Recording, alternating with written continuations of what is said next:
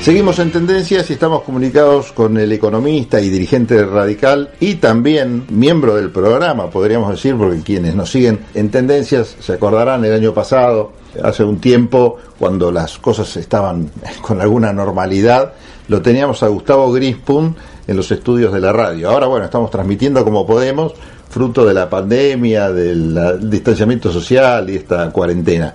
¿Cómo andas, Gustavo? Pablo te saluda. ¿Cómo Pablo, querido? Un abrazo grande, gracias por el llamado y un cariño también a la que fue nuestra audiencia, sigue siendo estrictamente tuya, pero yo la recuerdo como propia también. No digas la que fue, a ver si no quedó nadie del otro lado.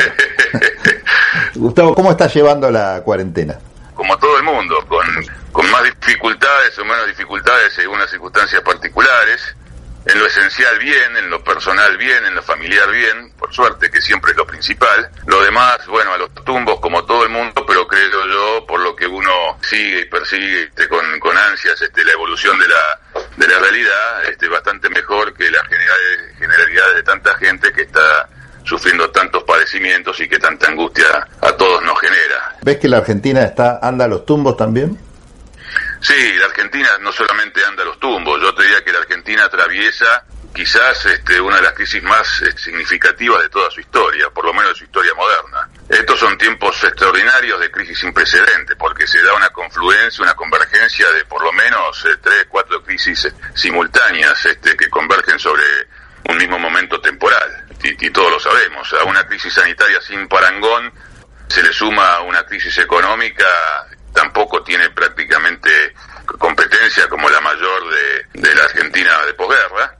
Una crisis social derivada que, por supuesto, también tiene magnitudes sin precedentes, con niveles de pobreza rayando el 41% en el último indicador del INDEC, pero digamos es un promedio semestral. El último trimestre, la estimación del el Observatorio Social de la UCA lo ubica en torno al 47, 47.2 exactamente y hoy se calcula ya cercano al 50%.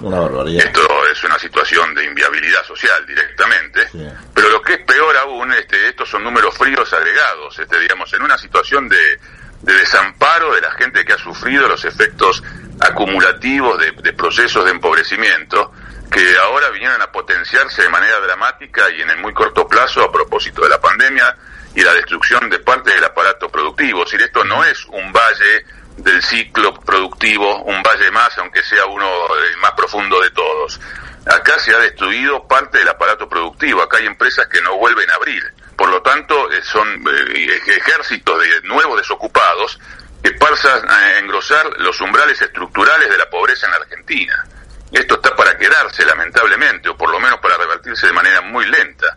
La convergencia de todos estos factores se suma además un proceso, yo diría, de este, acumulativa degradación en la calidad institucional, donde hay por lo menos una situación de inestabilidad o de desfuncionalidad institucional en el país, que es grave, que es involutiva en términos de nuestro proceso democrático todavía pendiente de consolidaciones de atención a la, a la, problemática social. Por lo tanto, yo diría que es una convergencia absolutamente extraordinaria en su magnitud y sin embargo, como si esto todavía no fuera suficiente, lo que además uno observa es que no hay una reacción en la medida de la magnitud de la crisis. Hay como una especie de anomia, de abulia, de autorreferencialidad de nuestras clases dirigentes, de nuestras clases políticas y dirigentes en general, que parecen estar eh, mirando, digamos, su, su, propia situación individual o su propia ventaja o desventaja política relativa, y nada, que falta grandeza y, con, y conciencia de la magnitud de la hora. Y esto realmente ya este, termina de saturar, digamos, este, el ánimo de la gente, que entonces se convierte esto en, en una suerte de desconfianza eh, pública este, más universal, de crítica este, agresiva, de, broncas y rencores, de falta de objetivos claros, es decir, un estado de descomposición en la estructura funcional de la nación. El objetivo es una apelación a, la, tomar conciencia de la magnitud de la hora y la necesidad de tener grandeza en poder poner arriba de la mesa un proyecto de reformulación de un diálogo institucionalizado que nos permita a todos encontrar un camino. ¿Es viable una Argentina en este panorama que vos estás pintando? A, absolutamente no, mm. absolutamente no. Y no es solamente que no, no, es viable una Argentina que nos contenga a todos debidamente, sino que tampoco vemos una salida inmediata a la crisis en este contexto. Claro. Entonces estamos en una suerte de, de pantano, de oscuridad, a los manotazos, todos creyéndonos que tenemos la verdad en nuestras manos y todas las, y la verdad que tenemos que tener un poco más de humildad y de sentido de autocrítica, todos, mm. gobierno que tiene la principal responsabilidad de toda convocatoria y también oposición, que tiene la responsabilidad de ser una, una, oposición constructiva y no, y no divisiva.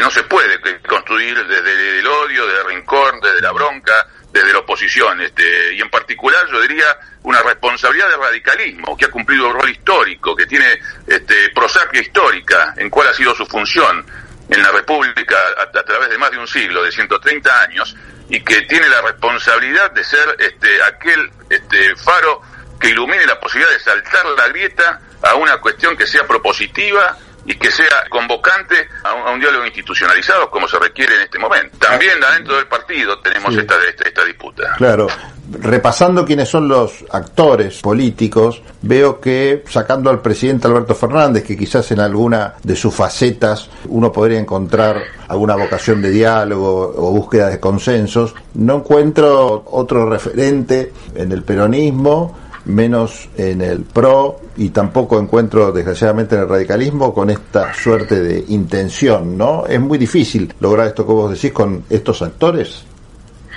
Mira, los actores eh, son los actores este, que hay, digamos, yo no me peleo con la realidad, es un poco necio pelearse con la realidad, mm, eh, son estos y no son otros. Sí. Eh, hay una responsabilidad política clara, digamos, en la conducción del Estado, en la persona de, institucional del presidente porque hay una responsabilidad en el Poder Ejecutivo y, por lo tanto en el presidente. El Poder Ejecutivo es unipersonal, como sabemos. Pero hay una responsabilidad similar, simétricamente, del lado de la oposición. Yo te diría que, digamos, lo que hay es un vacío institucional. Lo que hay que recomponer es la institucionalidad de la política. Hay un vacío tal que prácticamente están siendo cuestionadas todas las representaciones la desconfianza pública, el desánimo, la reiteración, la repetición, este, la búsqueda de alternativas, las expectativas defraudadas de la población, de la ciudadanía, del pueblo de la nación, llevan a hoy nadie represente virtualmente a nadie. Electoralmente sí, habrá representaciones electorales y la gente votará, pero lo que hay es un decreto generalizado. Y lo que hay que recuperar es la confianza pública. No se puede gobernar una nación sin confianza pública. Lo que hay es una falta de ética pública en el, ejercicio de la función, vocación de servicio, que la gente se sienta representada, para que entonces los diálogos tengan ese, sentido de representación.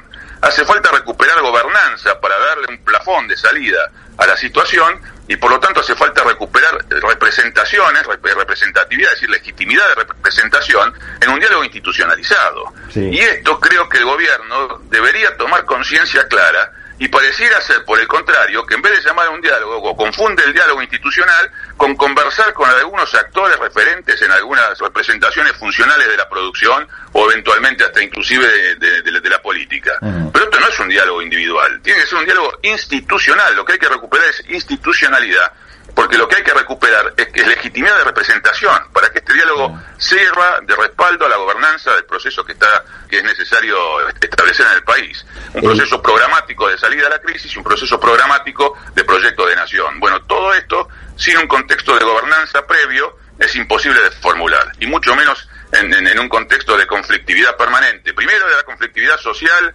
devenida de la política de ajuste del neoliberalismo donde era permanente, digamos, este, el conflicto social, estaba internalizado el conflicto social como parte de la puja distributiva que suponía la permanente aplicación de políticas de ajuste. Bueno, llegó el peronismo al poder y ahora lo que es es la internalización del conflicto político permanente, con una agenda autorreferenciada que lo único que parece tener en claro acá es, este, es el avance de ciertos intereses autorreferenciales de la vicepresidenta de la Nación por lo menos esa es la sensación de vacío político que está dejando el gobierno a propósito de, todos estos meses. Y por tanto, reemplazamos un conflicto por otro conflicto también de carácter permanente. Bueno, lo que hace falta es exactamente lo contrario, es pacificar socialmente a la nación. Y para pacificar socialmente a la nación hay que recuperar la postergación de tantas y tantas eh, inequidades sociales que se han infligido.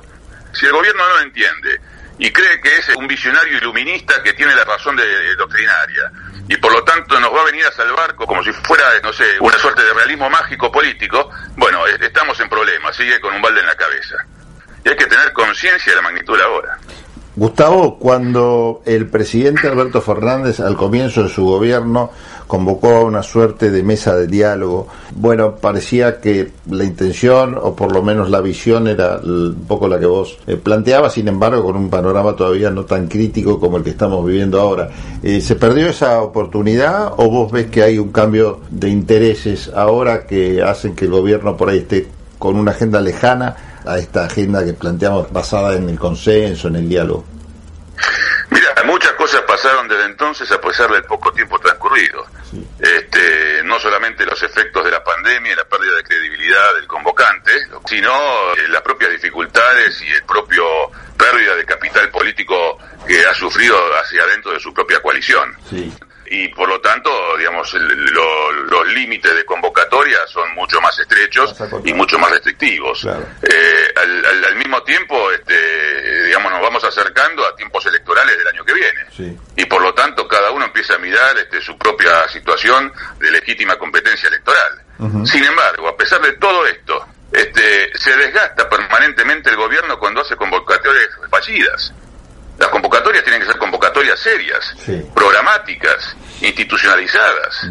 este, hacer anuncios que después no tienen consecuencia, hacer consultas personalizadas que no tienen representación institucional, preanunciar medidas que nunca llegan. Bueno, todo esto eh, va en, mérito, en descrédito propio. Es inconcebible que el gobierno tenga tan mal manejo de su propia agenda y tan mal manejo de su propia comunicación.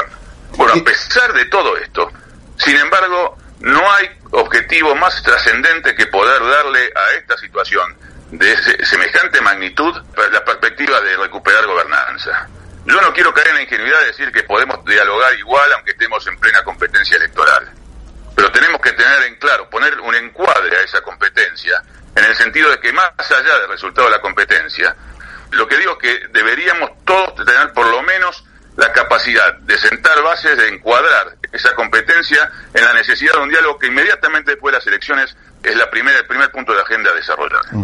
Gustavo, el llamado a, armar una suerte de mesa de diálogo entre gobierno, industria y campo, que bueno, tuvo algunos avances, si se quiere, porque si uno habla con los distintos actores, reconoce la existencia de este lugar de diálogo, de conversación, aunque fuera de micrófono te dicen que, bueno, las señales no son muy claras por parte del gobierno, también es una crítica, pero bueno, ¿esto lo ves como un paso hacia ese lugar o ves que ya es una cosa que queda mal deshacer pero que no sirve para nada?